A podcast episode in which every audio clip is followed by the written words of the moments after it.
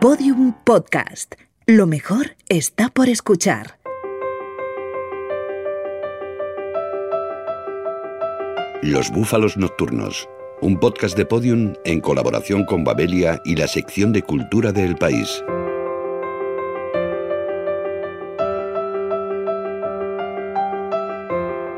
Imagen y palabra se funden en una de las obras más personales que ha llegado a nuestras manos en los últimos tiempos, Por el Olvido, de Aitor Saraiva y Paula Bonet. Se trata de un curioso experimento atravesado por la obra de Roberto Bolaño, un homenaje al autor chileno, pero a la vez un libro introspectivo, muy personal y tremendamente original.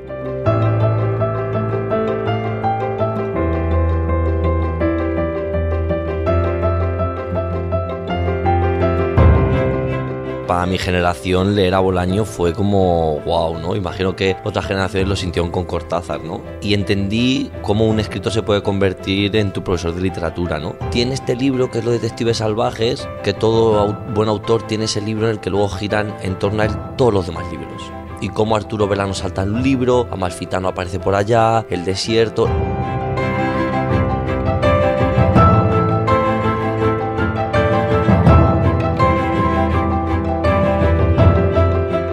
Una vez quise hacer un libro sobre Bolaño. Estuve a punto.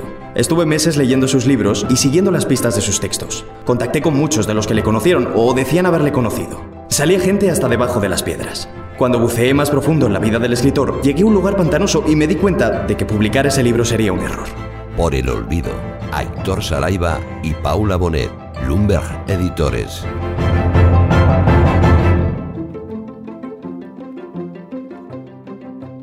Descubriremos este libro singular con sus autores, Paula Bonet y Aitor Saraiva, pero también asistiremos a un estreno teatral que no se pueden perder, El tratamiento de Pablo Remón. Celebraremos los 40 años de la New Wave de la mano de Rafa Cervera, visitaremos la exposición que CaixaForum Sevilla organiza sobre la obra en color del gran fotógrafo Robert Capa y conoceremos cuál es la relación con los libros del humorista Ignatius Farray. Literatura, pintura, fotografía, teatro y música en un guiso cocinado a fuego lento con todo el cariño del mundo.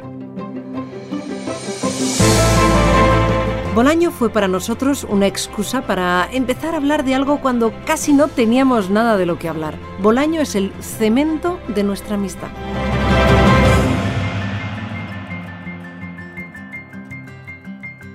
Por el olvido, un homenaje a Roberto Bolaño, con Aitor Saraiva y Paula Bonet.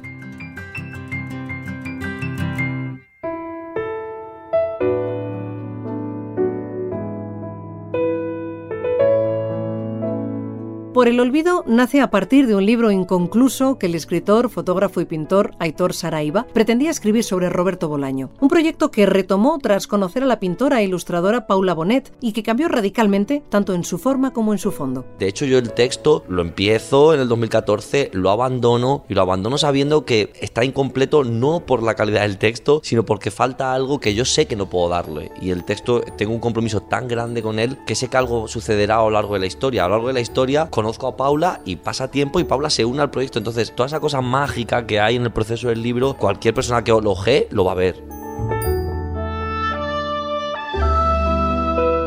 Cuando Paula Bonet y Aitor Saraiva se conocieron, surgió inmediatamente un tema que ambos les apasionaba, Bolaño y el libro que Aitor había abandonado y del que Paula estaba muy pendiente. Me enteré en el 2014, creo que fue, que Aitor Saraiva estaba haciendo un libro sobre Roberto Bolaño. Me dio mucha rabia, me dio mucha envidia y luego también me dio mucha alegría. Rabia y envidia porque yo quería hacer ese libro y alegría porque sabía que si lo hacía Aitor Saraiva me, me iba a encantar porque me gustaba mucho la obra de Aitor. Yo estaba muy pendiente de que saliera ese libro y el libro no salía. Al final nos conocimos y lo primero que le pregunté a Aitor fue que qué había sucedido con aquel proyecto. Entonces me explicó por qué no había hecho el libro y a mí me encantó esta historia. Conocí a Paula Bonet en una exposición que inauguré un viernes de hace algunos años. Javier, nuestro editor, la invitó para que nos conociéramos, como si él hubiera escrito en los astros que terminaríamos siendo amigos. Por el olvido es una obra única, escrita y dibujada con mimo, un compendio de reflexiones personales, diarios, postales, vivencias y lecturas, todas ellas atravesadas por un denominador común, la pasión que sus autores sienten por el escritor chileno y que les ha unido de una forma difícil de imaginar. Llega un momento que el libro, además, el lector se va a dar cuenta que se convierte en un metalibro porque empieza a escribirse Mm. según está sucediendo y empieza a construirse a través de las postales, a través de los muchos grabados que a lo mejor no fueron para la sed y ella está trabajando en un proyecto nuevo que no sabemos qué va a ser y acaba siendo este libro. Igual es arrogante lo que he dicho, pero creo que he retratado una parte de Paula. Este es un libro realizado a cuatro manos, donde texto e ilustración se entrelazan y forman un todo indisoluble. Una obra donde la autoría está claramente compartida. Yo me siento en el texto de Aitor y Aitor se ve en las imágenes que yo he hecho. Era curiosísimo que cuando yo le mandaba a Aitor dibujos o pinturas que daba por cerradas, Aitor las veía clarísimas. Y cuando le mandaba alguna imagen de la que no estaba seguro, a veces se nos cruzaban mails con el mismo contenido. Yo diciéndole, no, no estoy segura porque creo que este tipo de línea no encaja o que realmente no, podría, no tenemos que tan literales por esto, por esto y por esto. Y en su mail, su respuesta era exactamente con la misma argumentación. Iba caminando, y en un escaparate de una librería en la que no había entrado jamás, ¡zas! Los sinsabores del verdadero policía. La tercera novela póstuma de Bolaño, mi escritor favorito. El libro valía casi 20 euros. ¿Para cuántas sopas tendría con eso? Me dio igual. Entré y compré el libro. Y después de la compra, me quedaron en el banco poco más de 4 euros. Si hay una parte del libro que llama especialmente la atención, esa es la galería de retratos de poetas, desde Walt Whitman a Fray Luis de León, pasando por Mayakovsky, César Vallejo o Gil de Viedma, autores que Roberto Bolaño lista en el primer capítulo de su novela, Los sinsabores del verdadero policía. Solo hubo dos autores cuyo retrato repetí, porque veía que no lo encontraba. Eh, uno es William Blake, porque solo hay una imagen suya, es una pintura que está como... eh, las reproducciones que puedes encontrar en internet están muy desenfocadas. Yo creo que es el único retrato, este de William Blake, que estoy segura de que no he captado quién fue William Blake. Pero en el resto de retratos sí que sé o creo que me he acercado mucho a lo que para mí significan.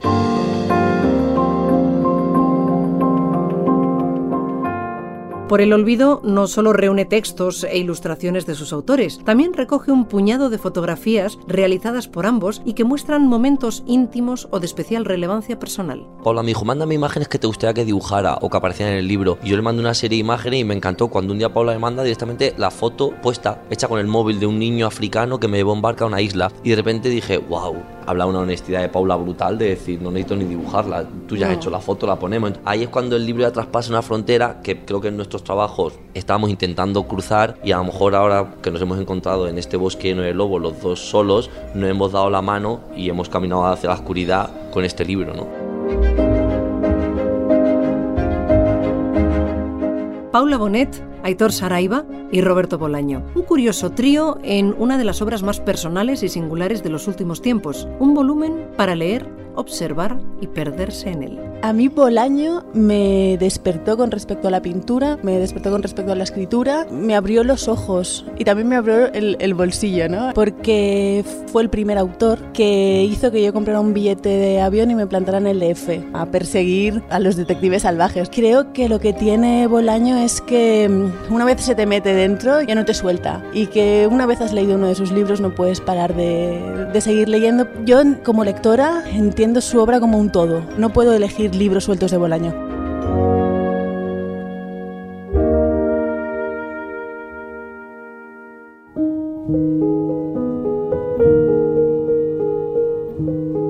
Cuando me derrumbé, estaba muy lejos del punto de partida, un lugar del que me había alejado hacía ya demasiado tiempo, un lugar por el que no sentía nada, o eso quería hacerme creer.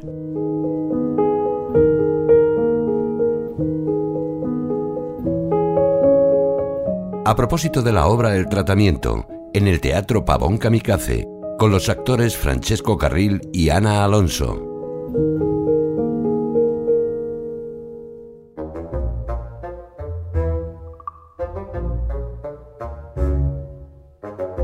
Yo he aprobado esta mañana una película de un perro que habla. Sí, sí, un perro investigador, resuelve misterios, me gusta. Me gusta a mí. No me gusta, Martín, no me gusta. Pero claro, ¿qué pasa con las mayors? ¿Qué pasa con las distribuidoras? Que a ellos sí les gusta, les encanta. Se hacen pis con el perro investigador. Es lo que quieren, Martín. Es lo que queremos todos. Mira, mis hijos. No tengo hijos, no es una forma de hablar. Pero si los tuviera. ¿Tú tienes hijos? Da igual, no me contestes. Porque los tengas o no, ya sabes lo que vas a hacer con ellos el fin de semana. Que llueve, que está lloviendo y ¿qué haces? ¿Los matas? No. ¿Los matamos? No. hombre, no. Habrá que llevarlos a actividades, habrá que estimularlos. Y entonces, ¿qué tenemos? El perro investigador. Un tratamiento es un paso previo que se hace antes de elaborar un guion. Es un resumen secuenciado, pero sin diálogos. Y luego sí, tiene varias acepciones, es una palabra polisémica. También puede referirse a un tratamiento médico. Y bueno, y en última instancia, la ficción es un tratamiento para la vida. Los médicos le envían a un balneario pues, para tratarse un problema de piel que le ha surgido de todo el estrés de su aventura con este tratamiento cinematográfico. ¿no? Más que el- su estancia en el balneario y las hierbas que le puedan recomendar en este balneario, lo que más le ayuda es el encuentro con Chloe, su primer amor, que le sirve un poco de terapia contra este estrés. Le hace bajar a la tierra, le hace recuperar su ritmo vital, hablar de tú a tú con alguien de una manera sincera y tranquila, cosa que no había podido hacer hasta ahora porque todas las personas con las que se ha ido cruzando no han hecho más que ponerle trabas y dificultades. Bueno, sí, se ve la trastienda del cine, pero tratada con mucha sorna, pero um, hay mucho amor en esa mirada también. No hay una caricatura sobre los personajes del cine devastadora ni nada de eso, es simplemente, bueno, que la comedia y la parodia, pues extrema los personajes. Algunas veces he dirigido teatro y he tenido que presentar proyectos delante de, de gente que los tenía que aceptar o no. Y bueno, sí, muchas veces te sientes como muy pequeño, ¿no? Y muy insignificante delante de gente tan aparentemente importante, ¿no? Entonces sí que hay algo de que todos hemos estado o en un lado o, o en otro, ¿no? Y sí, o sea, en ese sentido sí que te sientes identificado, ¿no? Oye, ¿no crees que estos roles nuestros están obsoletos? ¿Qué quieres decir? Es que es todo tan artificial aquí, ¿no? Yo hablo, tú escuchas. Bueno, sí, funciona así. Eh, Además, yo hablo también. Sí, pero hablas de mí todo el rato, de mí, de mí. de Bueno, mí. estamos en tu sesión, hablamos de ti. ¿De qué quieres hablar? No sé, perdona, pero es que a mí me falta algo, ¿eh? No, no estoy bien en la relación. ¿En qué relación?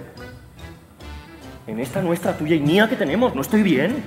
Esto no es una relación, Martín. Mira, perdóname, perdóname, pero es que a mí yo necesito otra cosa. Entre cinco actores hacemos más de una veintena de personajes. Francesco es el único que interpreta solo a uno, a Martín, el guionista. Y entonces, bueno, todos los personajes están al servicio de la ficción, de la historia que estamos contando. Y es muy divertido y mm, es una oportunidad estupenda poder interpretar a distintos personajes, sí. Para mí hay una primera parte donde Martín se encuentra con un montón de personas para el desarrollo de su tratamiento. Hay una segunda parte que es un flashback, en donde lo que vemos, lo que ve el espectador es toda la infancia y la adolescencia de Martín, toda su vida en muy poco tiempo.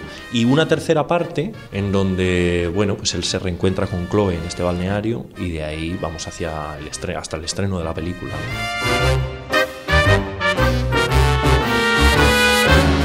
Martín, Martín, tu tratamiento, hablamos de tu tratamiento, claro que sí, pero antes, ¿tú no crees que estamos en uno de esos momentos en los que poco a poco y como delante de nuestros ojos se está produciendo una masacre? Sí. ¿Verdad? Sí, glaciares que se derriten, tsunamis, terrorismo, gluten. La persona que tiene amor por la escritura y que desea escribir es Martín. Y luego, en torno a él, hay un montón de personajes, primero relacionados con el mundo del cine y luego también relacionados con su pasado y con su vida, pero también otros de su vida privada. Yo, por ejemplo, interpreto a la psiquiatra de Martín y no es un personaje del cine, ¿no? Están todos un poco al servicio de la historia. O a una prima también, una prima de Martín que se le acerca en una boda, que es un personaje ajeno al mundo del cine. Pero sí que hay otros, como un director que interpreta a Fran Reyes o la productora ejecutiva que interpreta a Bárbara Leni, que sí que íntimamente relacionados con ese deseo suyo de escribir guiones. Nosotros recibimos como una primera versión del texto poco antes de hacer una primera lectura y luego una, una época de parón y luego empezamos los ensayos. ¿no? Ya desde esta época de parón el texto cambió. Bueno, y eso para mí habla muy bien de Pablo, ¿no? En el sentido de que, bueno, pues él está muy pendiente de lo que ocurre in situ en el ensayo, ¿no? No es un autor en ese sentido que esté absolutamente pegado a lo que él ha escrito, ¿no? Y que se tenga que respetar porque eso se ha escrito así, ¿no? Al contrario, ¿no? Él es muy poco respetuoso para bien con el texto, ¿no? Lo cambia, escucha mucho también lo que hemos ido proponiendo todos. Bueno, pues eso habla de que la obra está viva.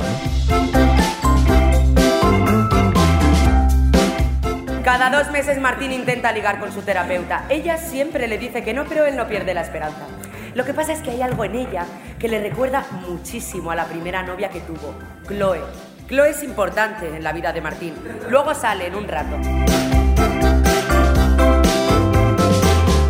Cuatro sillas y una especie de mapa de objetos al fondo, que es la escenografía que ha hecho Mónica. Pasamos por un montón de espacios exteriores, interiores, incluso un coche, y todo a través de una cosa súper teatral, que es que cuando tú crees que estás en un lugar, el espectador lo cree, ¿no? Es una cosa muy cinematográfica, pero a la vez es enormemente teatral, ¿no?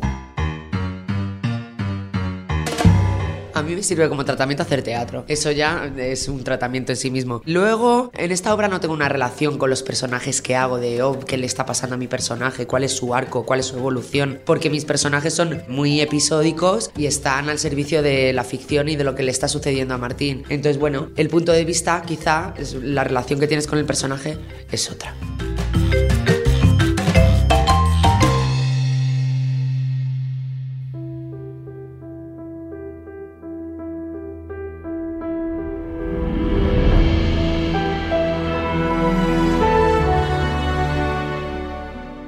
Tiempo viví en Los Ángeles. Por aquel entonces yo era una rata de dos patas feliz que invertía el poco dinero que ganaba vendiendo sus dibujos por aquí y por allá en vuelos a California.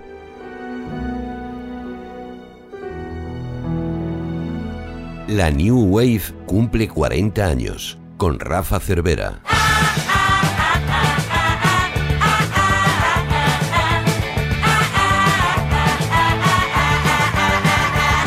Las cinco notas de hoy están dedicadas a la nueva ola, una corriente, un fenómeno, un movimiento, como se le quiera llamar, que cumple ahora 40 años, apareció en 1978 y celebra sus cuatro décadas. Fue lo que ocurrió después del punk, fue la alegría y la euforia después de la tormenta que trajeron los Sex Pistols y compañía. Y como decía antes, pues es una corriente musical en la que impera tanto lo clásico como lo nuevo, lo tradicional como lo futurista y consiste en canciones breves, trepidantes, chispeantes, efervescentes. Es como volver a los orígenes, solo que el resultado ya no suena como los orígenes porque no es posible y porque tampoco hace falta.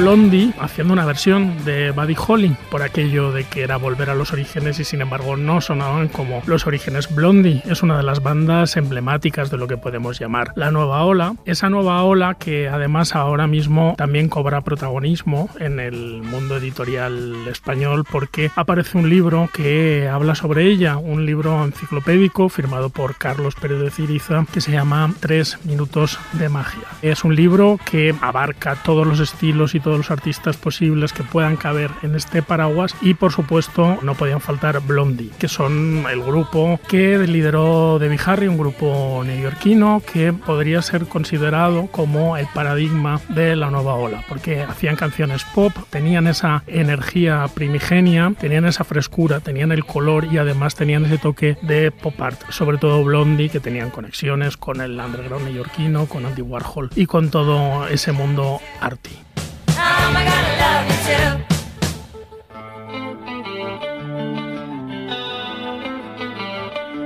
Pero no solo de Blondie vive la nueva ola, hubo un montón de grupos con sonidos bastante diversos, aunque son fáciles de clasificar y de etiquetar. Y sobre todo hubo también como una irrupción de talento femenino que ya propició el punk y que siguió extendiéndose gracias a la nueva ola. Las leyes habían cambiado, las reglas habían cambiado, las mujeres tenían otro protagonismo, daban la cara, hablaban de lo que querían y seguían sus propias normas. Si Debbie Harry fue una de las pioneras, otro de esos ejemplos podría ser este fantástico grupo canadiense llamado Marta and the Muffins.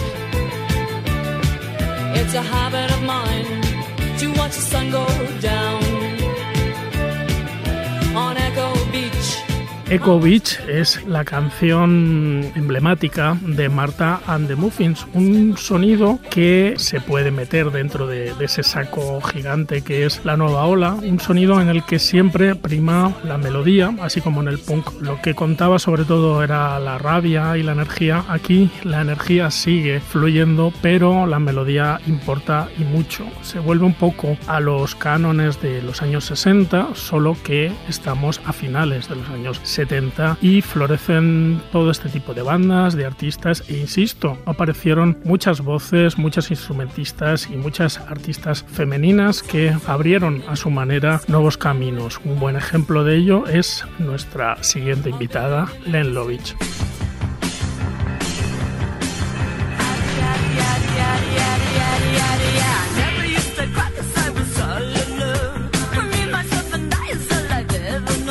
Len Lovich era una artista, una cantante de Detroit de origen serbio que tuvo éxito en Inglaterra gracias a esta canción Lucky Number. También tuvo un éxito con otro single, I Think We're Alone Now, que era una vez más una versión de un tema antiguo, de un tema de los años 60 de Tommy James and the Shondells. Y Len Lovich, una de sus características era la forma en que cantaba. Modulaba la voz, tenía una manera de cantar que recordaba mucho a Yoko Ono, un personaje que en los 60 estuvo más o menos maldito porque fue acusada de romper a los Beatles, cosa que la historia ha demostrado que era tan absurda como incierta, y que por dedicarse al arte conceptual hacía una música que en absoluto era fácil y comercial, pero que sí marcó algunas pautas a la hora de afrontar la música y en este caso la canción, esos aullidos guturales, esa manera de cantar completamente gutural que ha llegado hasta artistas más actuales como puede ser Björk, están presentes en el estilo de Len Lovich, una de las reinas de la New Wave y no es la única que tomó a Yoko Ono como referencia, porque ahí estaban también, también desde Estados Unidos, las chicas de los B52.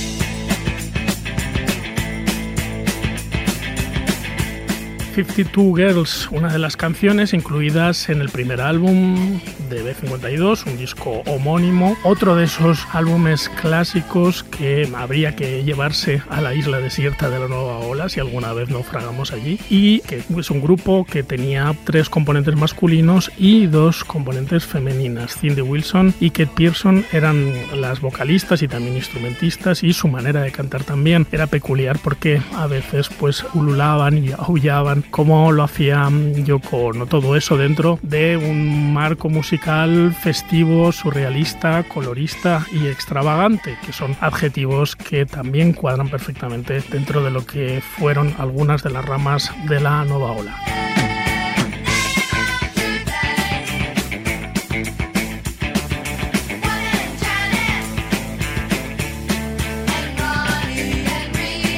Y para concluir estas cinco notas, un grupo más clásico, pero también muy importante, unas mujeres de Los Ángeles llamadas The Gogos.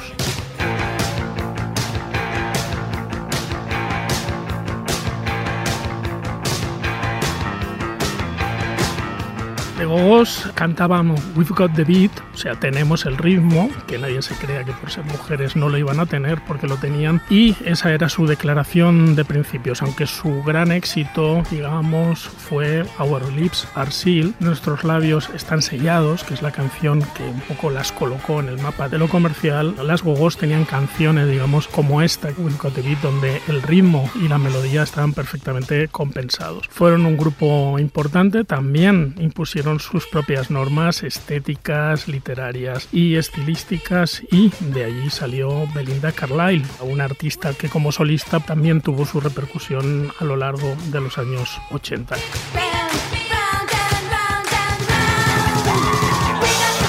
Estas han sido las cinco notas dedicadas a esa nueva ola que, repito, tiene un libro en español, Tres minutos de magia, y que ahora cumple 40 años. No olvidemos, como siempre, que en un espectro dominado por hombres también había un montón de mujeres haciendo cosas muy interesantes.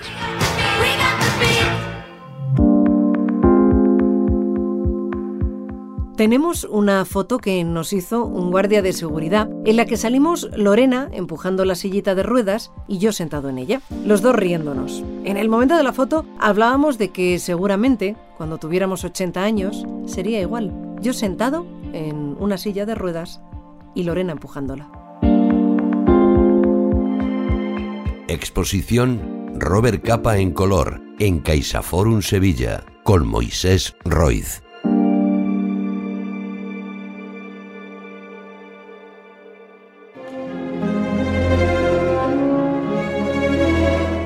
Si la última vez me fui a Valencia en vísperas de las fallas, ¿adivinan a dónde me he desplazado ahora? Pues sí, a Sevilla, a puntito de entrar en la Semana Santa. Parezco un promotor de turismo, oye.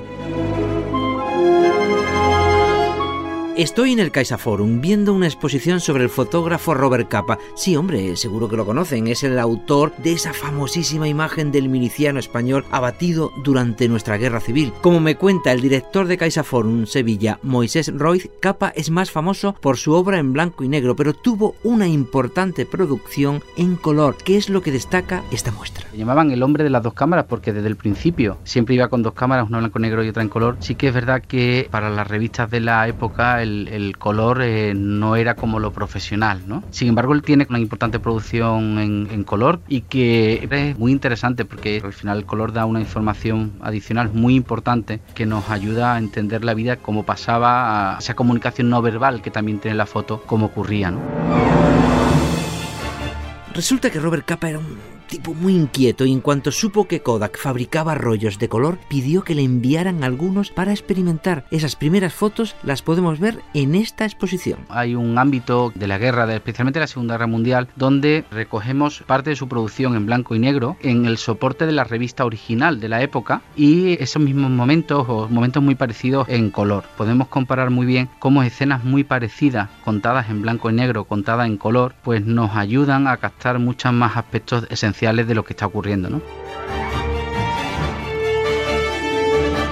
Como dice Moisés Roy, aunque a Capa le interesaba mucho el color, a las revistas no tanto. Por una parte resultaba más caro de imprimir y revelar, y por otra se asociaba a lo lúdico y la fantasía. Quizá por eso empezaron a encargarle más trabajos de colorines tras la Guerra Mundial. Otro ámbito muy interesante en la exposición, que es en el que Robert Capa recoge, por encargo de las revistas, la vida que se produce después de la guerra. Y hay una época muy interesante donde los grandes directivos de la revista quieren dar a entender que la sociedad occidental ha ganado la guerra, que la vida se retoma, que incluso es una vida magnífica, los rodajes de las grandes producciones de Hollywood o la vida diaria y privada de personajes como Picasso. Lo sé, Seguro que están ustedes intrigados. porque este hombre hoy no dice nada sobre los canapés? Pues miren, la edad no perdona. Me han hecho una analítica y tengo el colesterol, tanto el bueno como el malo, disparado. Y los triglicéridos en la estratosfera, como Pedro Duque. Por suerte he traído una zanahoria que mordisqueo con fruición, como un vulgar conejo. Mientras Moisés Royce me mira como si tuviera al lado a Bugs Bunny, me explica otra de las áreas que componen la expo. La exposición acaba en los últimos momentos de Robert Capa, que es en la guerra de Indochina, donde ya con toda su producción en color, pues apreciamos mucho cómo se produce el devenir del día a día de la vida y de la guerra también, ¿no? No solo hay fotos en esta muestra sobre Robert Capa y su uso del color, a lo largo de la exposición hay muchas cartas del fotógrafo que aportan una información extra sobre su forma de trabajar. Tenemos toda una serie de epístolas de Robert Capa con su familia, con su hermano, con sus amigos, donde además con un sentido del humor muy fino va contando cómo va haciendo los trabajos y cómo se lo van encargando. Son puntos distribuidos en la sala donde nuestros visitantes también se paran mucho porque es una manera de acercarse a cómo lo vivía la persona que producía esta obra de arte. Resulta muy curioso ver imágenes en color, muchas de ellas inéditas de un fotógrafo tan asociado al blanco y negro. Pero resulta más curioso todavía escuchar la única entrevista radiofónica que se conserva de él y que aquí se puede disfrutar al tiempo que contemplas un montaje con las fotos de las que habla en esa entrevista. En concreto hay un pasaje que es como narra la última foto que hizo en la Segunda Guerra Mundial que encontró a un muchacho perfectamente vestido y que él pensaba que la guerra ya estaba acabada y que por tanto allí tenía poco más que hacer, pero aún así decidió enfocar y tomar una foto. Y justo en ese momento el soldado recibe un, disparo y fallece, ¿no? Y el cómo cuenta su percepción emocional de aquello que vivió y escucharlo de la voz de Robert Capa, pues es realmente bonito. Como todas las exposiciones de CaixaForum, en esta también hay actividades para toda la familia, así que no lo duden. Tráiganse a los pequeñajos ahora que estarán de vacaciones. Yo les dejo mientras ataco. Mmm, qué rico, un tallo de apio. Qué malo es esto de envejecer, madre mía.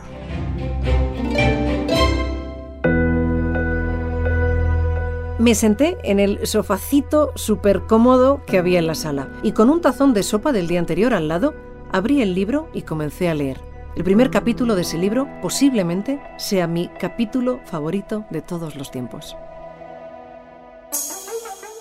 Bienvenido a la vida moderna de biblioterapia. Accediendo. Nombre. Ignatius Farray, cómico. Accediendo al cuestionario. Ordena su biblioteca, Solo hasta que mi novia empezó a vivir conmigo. que es lo más raro que ha usado para marcar páginas. Escupitajos. ¿Cuál es el lugar más extraño donde ha leído? Me acuerdo de leer con mi hijo siendo bebé en brazos, yo durmiéndole y leyendo al mismo tiempo. ¿Libro electrónico o en papel? Pues el otro día me compré un ebook y me estoy aficionando. Ahora me, me parece guay leer eh, con eso. ¿Recuerda el primero que leyó? La conjura de los necios. Recomiéndeme uno. La conjura de los necios. Su autor de cabecera Thomas Bernhard, un autor austríaco. Me parece lo más cómico. presta sus libros, Sí, sí, sí, sí. Soy muy desprendido. los subraya. Sí, a tope. Los subrayo y los maltrato. Me da rabia cuando el, el libro parece nuevo. Fin del cuestionario. Señor Ignatius, desde que me ha dicho que le gustan los libros electrónicos, siento una atracción animal replicante hacia usted. Pero, por favor, no me escupa. Eso lo llevo francamente mal. Gracias.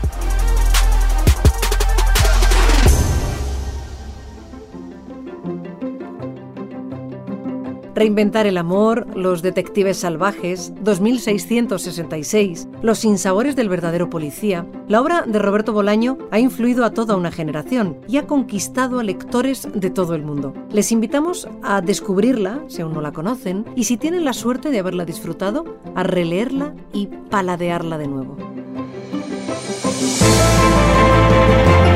Lo que aprendes de la literatura de Bolaño no solo es literario, no solo tiene que ver en el campo literario, porque no solo aprendes sobre poesía, por ejemplo, sino que también aprendes a cómo tienes que relacionarte con tu obra, ¿no? Aprendes a no desfallecer, aprendes a vivir a través de tu obra. Al terminar de leer el libro, no sabía el tiempo que llevaba allí sentado. La luz de mi apartamento nunca cambiaba, la cortina estaba abierta, pero todo seguía igual en mi salón. Todos los episodios y contenidos adicionales en losbúfalosnocturnos.com. Síguenos en Twitter, arroba búfalo nocturno.